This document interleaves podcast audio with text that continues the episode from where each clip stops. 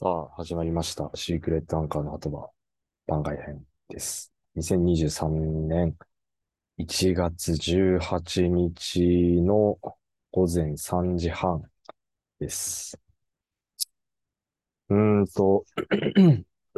今日全然ちょっと寝れそうになくてですね。まあ、睡眠剤も使ったんすけど、変な時間にちょっと昼寝しちゃったりとかもあって、まあちょっと生活リズムが乱れてきてるっていうのが現状です。なので、まあちょっとここで一旦仕切り直しというかリセットの意味も込めて、もうなんかしようかなって、もう徹夜しようと思って、で、まあギター弾いてもいいかなって思ったんですけど、さすがに隣人の方の迷惑になるかなと思ったんで、まあ、半年前にやった、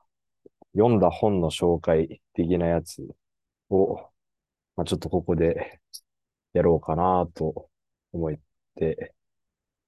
今パソコン立ち上げました。コーヒー飲んでるんで、もう多分寝れないですね、今日は。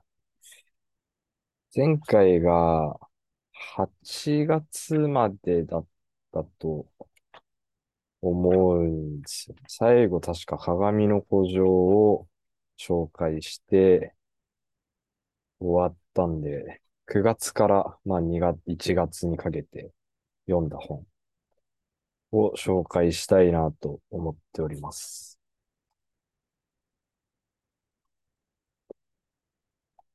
ただ、前回に比べて明らかに全然読んではいないので、まあ尺的にはそんなに長くはなんないかなと思います。まあ早速やっていきます。まず9月21日、えーテストステロンさんの筋トレは必ず人生を成功に導く。これも多分、多分っていうか、プライムリーディング、まあ、プライム会員なのでタダで読めるんですけれども、それで読みました。あの、筋トレは、なんだっけ、最高のソリューションであるみたいな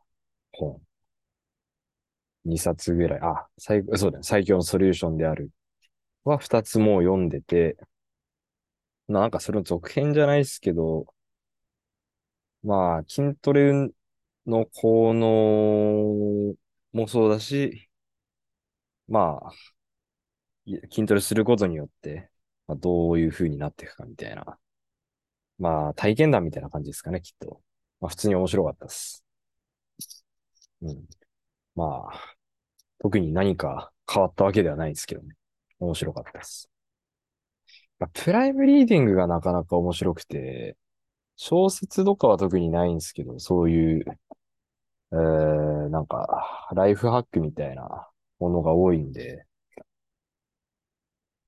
病院の待ち時間だったりとか、あのー電車とか、そういう時の移動の時に、まあ、スマホ片手で何も持たずに読めるんで、そういう時の時間潰す時にはよく使ってますね。で、9月は終わって、10月は、あ、10月もまた、10月28日、眠れなくなるほど面白い図解し、図解自律神経の話。これもプライムリーディングの本で、まあ、自律神経っていうものがやっぱり一個ね、このメンタルの部分で大きく関わってくるものっていうのは、いろいろ調べたりとか話聞いてもそうなんで、まあこれも読みました。まあ面白かったです。あんま覚えてないんですけど、あ、まああんま覚えてないっていうかもう、その類の本をかなり情情報とかも仕入れたんで、なんかもう答え合わせみたいな。ああまあ、やっぱりそうなんだな、ぐらいの感じで、これもいろいろその時間あるときにちまちま読んでいた本でした。11月5日、アンドロイドは電気羊の夢を見るか、FK ディック。これも夜間に借りた本で、SF の礎となった本と言ってもいいんじゃないかなと思います。今でこそなんかこの日本で言ったら、ショートショートの神様、星新一だったりとか、なんかまあそういう SF もの、サイエンスファンタジーですかね、きっと。のものっていうのは、まあ多くジャンルとしてもあると思うんですけど、おそらくこれが走りじゃないかな。走りかはわかんないですけど、まあもう一つの金字塔みたいな作品でしたね。すげえ面白かったっす。なんかこの人間と、まあアンドロイドの、この立場の部分ですごい、なかなか考えさせられる本でしたね。うん。なんか、これを読んでみると、そういうターミネーターとか、僕ターミネーターすごい好きなんですけど、僕にもなんかやっぱ繋がってる部分あんのかな、みたいな風にもちょっと思いましたし、まあ、SF ものもやっぱり面白いなっていう、全くのファンタジーじゃないっていう、このちょっと、なんていうか、えー、メカニックというかサイエンティフィックなところがあるっていうのも面白いですよね。あ、もう一週間後にこれ読み終わった。11月11日、オリエント急行殺人事件、アガサ・クリスティ。もうこれは、えー、アガサ・クリスティの中でも3本の指に入る、もうトップクラスに有名な本じゃないでしょうかね。えー、えっと、オリエント急行っていうこの列車の中で起こる殺人事件。で、まあ、うん、あのー、エルキュール・ポーロだよね。エルキュール・ポーロが、あの、まあ、その中の探偵として、その殺人を暴いていくっていう作品なんですけど、最後は、いろんなサイエンスのミステリー系の、えー、小説だったり、まあ、コナン、金田一っていった漫画とかも読んできましたけど、まあこれ、こういう終わり方があるんだっていうのもありましたし、なかなかない終わり方だったのがすごい斬新でしたね。古い作品ではあるんですけど、面白いなって思ったのと、まあ、アガサ・クリスティはもちろんこの名前の通り、コナンのアガサ博士だったりとか、中に出てくる探偵のエルキュール・ポアロは、あのー、毛利探偵事務所の1階にある喫茶ポアロのモデルになってたりとか、もうかなり青山先生自体が多分影響を受けてるんで、読んでてすごい面白かったですね。そういうコナンのバックボーンもあるので、すごい面白かったです。あと、まあ、オリエント急行からおそらく撮ってるであろう、ミステリートレインっていうのが、ミステリートレイン編っていうのがコナンの中であって、それが、えっ、ー、と、バーボンの正体が明らかになる回なんですけど、まあだから割と大きな割と大事な回なんですけど、おそらくそれも、これを多少ちょっとモチーフにしてるんじゃないかなっていうのを読んでから思いました。で、アガサ・クリスティでおそらく一番有名なのは、そして誰もいなくなったっていう作品で、まあ、クローズドケースって言って、今でこそよくそのコナンの映画とか、まあ、近代史とかでもそうですけど、孤島みたいな、えー、その、他にも誰も来ることができないような状況の中で殺人が起きていくっていう、う内容のこのミステリー。これのもう先駆けであり、金字塔であり、もうすべての多分その先の、あミステリー作品に影響を与えたものじゃないかなと思いますね。いや、本当は、そして誰もいなくなったを買いたかったというか、まあ、ブックオフでこれ、オリエント9号殺人事件を買ったんですけど、本当はそして誰もいなくなった方が欲しかったんですね。でまあ、なくて、まあ、オリエント9号殺人事件も読みたかったんで、まあ、こっちにして。で、後日、アマゾンプライムを見たら、そして誰もいなくなったが実はあったんですよね。まあ、ドラマみたいな感じで、海外の方でやってたやつだと思うんですけど、1時間ぐらいのやつが3本に分かれて、あったんですけど、まあ、レビューが最初低くて、なんでこんな低いのかなと思ったら、原作と終わり方がだいぶ違うんですよね。途中までは多分ほとんど同じなんですけど、ちょっと違うっていうのと、トリックも違うっていうので、まあおそらく原作の方が、原作ファンの方が、まあだいぶお怒りになられたのかなと思いましたね。で、僕もそれをもう見ちゃったので、映像で。大体のもう、あらすじを知っちゃったので、できれば先に本で、そして誰もいなくなったを読めたらよかったかなっていうちょっと後悔はあります。でも面白かったですね。まあ今の本当にミステリーにどれだけ影響を与えてるかっていうのはこれは分かりますね。本当に。で、11月飛んで、12月。眠れなくなるほど面白いシリーズ。図解、睡眠の話。まあ、さっきの自律神経の話の類似というか、まあ、同じ系統だと思うんですけど。これは睡眠の方ですね。まあ、いい、質のいい睡眠のためにどうするかみたいなのを図解なので、そういういろんなあ方向からいろんなアプローチでやっていっている本でした。まあ、これもプライムリーディングで、まあ、ちょこちょこ読んでたっていう感じですね。で、えー、日記が、記してある日記が変わりまして、12月、去年の12月は、もう読んでないかな。読んでないな。今年に入るかも2023年に入ります。嘘俺、シャーロック・ホームズの研究読んだけどな。あ、書き忘れてましたね。多分12月か、それぐらいに、シャーロック・ホームズの研究っていう、えー、アーサー・コナン・ドイルが書いた本の、短編小説みたいな感じで、10個ぐらいのが入ってる作品ですね。まあ、この、イギリスはロンドンで起こる、まあ、奇妙な事件を、えー、ホームズが、えー、助手のワトソンと一緒に解決していくっていう。一つ一つが短いんですごい読みやすいのと、殺人事件ももちろんあったりするんですけど、殺人だけじゃなくて、本当に奇妙ななんか事件みたいな。えー、なんか、花婿失踪事件。まあ、これも有名、ちょっと有名だったりする。とか、赤毛連合とか。まあ、こういうのが出てくるような作品で、すごいとっつきやすくて面白い作品でした、ね。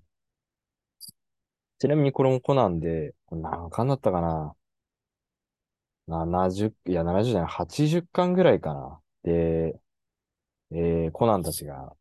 まあ、イギリスに行く会があって、その時に割とこのシャーロック・ホームズの元々の話を、えっと、用いて、いろいろトリックを暴いていくっていうのがあったんで、これを読んでるとよりそれを楽しめるんじゃないかなっていうのはありましたね。やっぱり、青山先生多分相当好きなんでしょうね、きっと。シャーロック・ホームズ。コナンの描写の中でも、まあ、コナンがめっちゃホームズが好きっていう描写は、もうかなり出てくるんですけど、まあ、かなりその先生も好きなんだろうなっていう。あと、そうだ、アガサ・クリスティもそうだし、えー、アサー・コナン・ドイルもそうだし、まあ、言っちゃえばハリー・ポッターの作者の J.K. ローリングもそうなんですけど、みんなイギリスの作家なんですよね。で、アガサ・クリスティのオリエント急行殺人事件は、読んでて如実に感じたんですけど、まあ、イギリス人らしい書き方でしたね。ええー、まあ、よく俗に言うブリカスってやつですけど、これは 今の時代には書けないっていうか、今の時代にこんなの書いたらバッシングもう半端じゃないだろうなっていう表現だったりとか、ありましたね。例えば、まあ、あからさまにラテン系の人を、見、見下してるじゃないですけど、まあ、ちょっと立場的には完全に、うん、ラテンアメリカの人をちょっとなんか、存在に扱ってたりとか、まあなんかそういうちょっと人種的な 部分は感じましたね。うん、まあ、そうですね。ハリーポッターもよく考えればそういうのちょっとあるんで、割となんか全員が全員善人みたいな感じじゃなくて、クズっぽい側面、全員あるんで。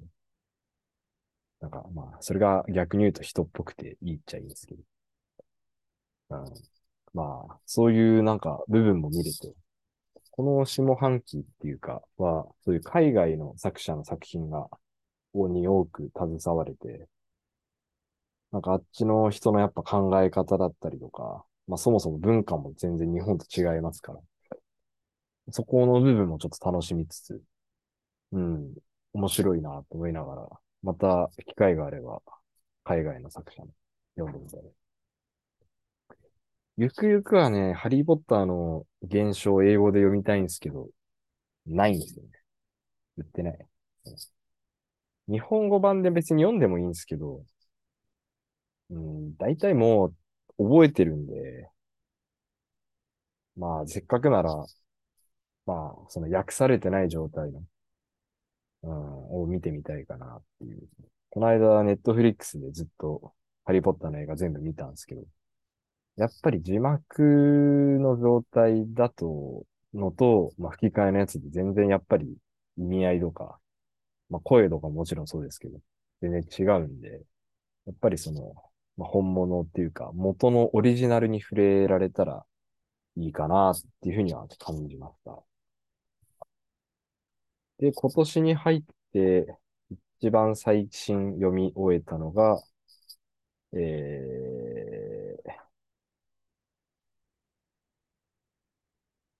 瀬尾舞子さんのそしてバトンは渡された。これは2019年度がの、えー、あれですか。本屋大賞受賞作で。まあ、温まる。なんかこの家族の話なんですよね。で、主人公の女の子高校生なんですよ。が、まあ、諸事情によって家族が転々としていく、父親、母親がいろいろ変わっていったりする中で、家族っていうものは実際、本、血が繋がってるのが本当の家族なのかとか、なんかそういう愛情みたいなものもそうですし、感じられる、すごいいい作品でしたね。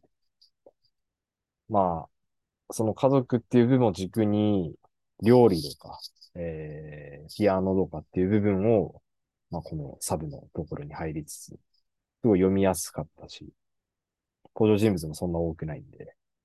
うん、すごいリアルで面白かったですね。割と最近なので本当にリアルな感じはありましたね。まあ映画化ももうして、ネットフリックスとかで多分見れると思うんで、ぜひ、興味があったら見てほしいかなと思うんですけど、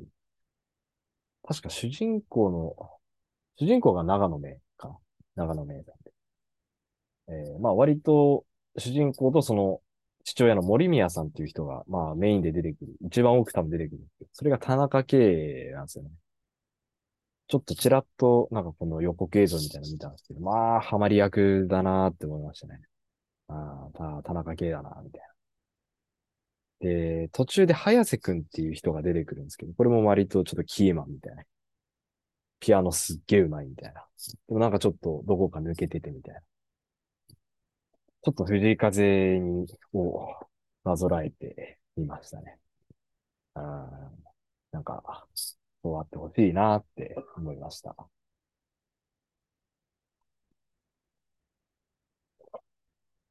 からは、で、あと今読んでるのが、えー、森見富彦さんの四条湾神、えー、神話体系ですね。もう森見さんの作品はこれで4つ目かな。太陽の塔、夜は短し、夜行で4畳半。これもちょっとアニメで見たかったのもあるんですけど、まあ、ちょっと見る媒体がないので、ディズニープラスとかしか確か見れないんだったかな。なので、まあ小説で買いました。今年の正月にブックオフで買いました。正月はブックオフだいたい毎年2割引きで買えるんで、これと、えー、どこだ？ああ、ヒーローの研究ですね。アーサー・コナンドール。まあ、シャーロック・ホームズの最初の事件であり、まあこれが代表作と言っても過言ではない作品です。これはちょっとまだよ読んでないので、ちょっとさすがにずっと、あのー外国人の作家の作品ばっかり見すぎて、ちょっと飽きてきたんで、まあちょっと時間を置いてじっくり読みたいなと思ってるんですけど。これもね、ヒーローシリーズっていうのが、コナンの中でも、コナンってあの、エメ探偵コナンの漫画の中でも出てきて、えー、FBI 対黒の組織のところもそうですし、赤い周一が復活するところもヒーローの機関シリーズなんていうふうに言われてるぐらいなんで、これの、この作品の影響を多分相当受けてるかなっていう。だから、この、アーサー・コナン・ドイルとか、アガサ・クリスティとかの本を読んでると、よりコナンが面白くなるんじゃないかなっていうふうにもちょっと思いました。あと、その前に買ったのが、あ、その前に買ったやつはいいや。えー、親父が貸してくれた行動経済学、サクッとわかるビジネス教養。えー、まあなんか、社会人だから読めっていうことなんでしょうね、きっと。まあまだ読んでないです。あと、これはおじに今借りてる本なんですけど、毎朝1話出勤前に読む本。あと、名言第5、6。なんか、おじも僕と同じぐらいの年の時に、まあ、いろいろ悩むことがあったらしいんですけど、これを、えー、読んでいろいろ知見が深まったというか、いろんな考え方ができるようになったっていうことで、一日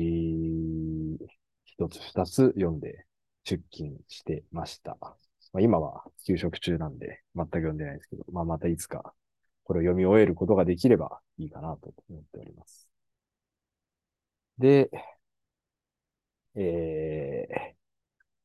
ー、前にブックオフで買ったのが1984。ブック1から3まで一気に全部買いました。あのー、文庫本で買うと高いんで、ハードカバーの方で買ったんですけど、ハードカバーだと200ちょっとで買えるんですよ。216円 ?220 円わかんないですけど。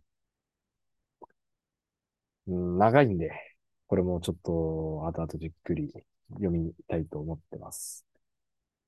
村上春樹ももう、ノルウェーの森読んで、スプートニク読んで、東京奇譚集読んで行ってきてるんで、1984読んだらもう一旦ちょっとストップかなっていう。うん。どうなんですかね騎士団長殺しとか、あそこら辺のは面白いのかなあんまちょっとわかんないんで。まあ、とりあえず1984は、どっかのタイミングで読もうと思っております。で、あとは、4型のおばあちゃん家から、えー、もらってきた。これは借りたじゃなくてもあげるって言われたんで、もらいました。ゲーテの若きウェルテルの悩みと、有島武雄の小さきものへ、お、お、ん？俺いずる悩み？俺いずる悩み？ちょっとわかんないですけど。短編小説ですよね、多分これもね。まあ、昔の作品特有のこの文字の小ささ。薄いんですけど、文字が異常にちっちゃくて読みづらいっていうこのあるあるだと思うんですけど。これもちょっとね、特にゲーテの若きウェルテの悩みなんていうのは、まあ、有名な作品ですし、多分哲学者ですよね。倫理かなんかの授業に出てきたんで、読みたいなと思いますし、有島武雄は札幌にもゆかりのある人なので、この人の作品もちょっと読みたいなと。溜まってますね。読みたい本が。で、また、雪国、川端康成。もう、これも同様に文字が異常にちっちゃい。で、まあ、ノーベル文学賞を取ってる作品なので、日本初のノーベル文学賞の作品。今までで過去二人しかいないですから。そのうちの一人の作品なんで、読みたいんですけど、ちょっと、ちょっとまだ、早いかな、みたいな感じで、一旦途中で止まっちゃってます。せっかくね、この雪の季節なんで、今読みたいんですけど、まあ、しゃないですね、これは。あと、珍しく、これも実家から借りてきたんですけど、港かなえの望郷っていう本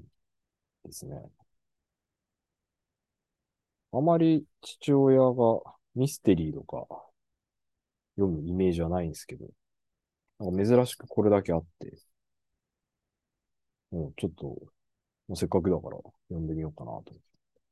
まだ何も中身知らないですけど。あ、短編小説なんですね。ちょっとこれもどっかで読みたいですね。あと、かなえさんの作品も面白いっすよね。告白とか最初読んだ時、ほんと衝撃的だったし。リバースもドラマ見てて途中でもう、あの、エンディングっていうか結末知りたくなってしょうがなくなって、原作の小説買ったりとかもしましたね。ほんとなんか、嫌な、うん、もやもやして終わるんで、あんまり。や、まあ面白いんですけどね。ええー、なんか今度はいろいろ、港、まあ、港かなえさんの方もいろいろまた読みたいなと思ってます。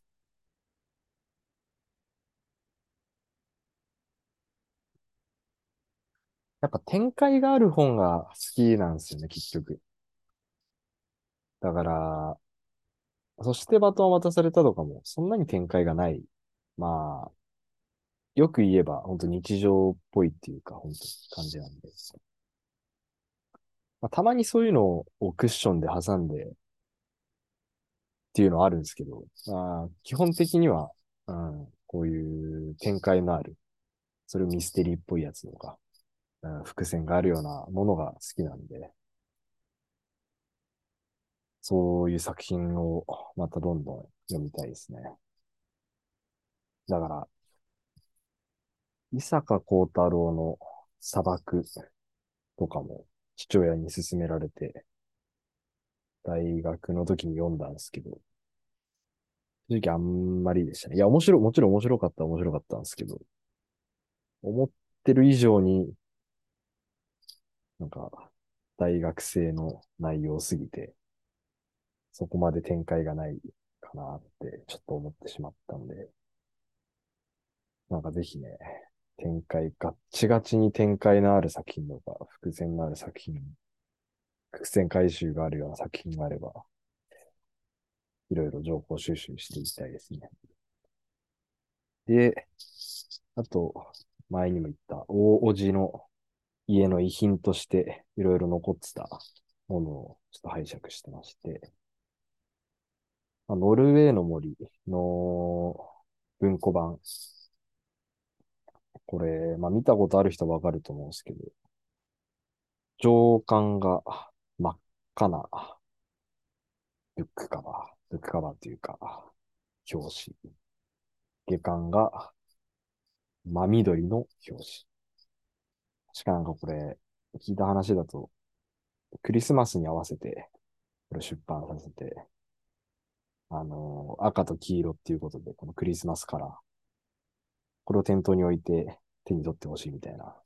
意図があったりとかないとかっていう話ですね。これは本当に去年、ちょうど1年ぐらい前に読んで、衝撃を受けて、本当に面白いなと思って、まあ、ちょっと手元に置いときたいなと思ったので、拝借していきました。しました。母親にもこれ勧めて見たんですけど、全部読んだ感想としては、何が面白いのか全くわからなかったっていうことだったんで、私には村上春樹は合わないと断言してましたね。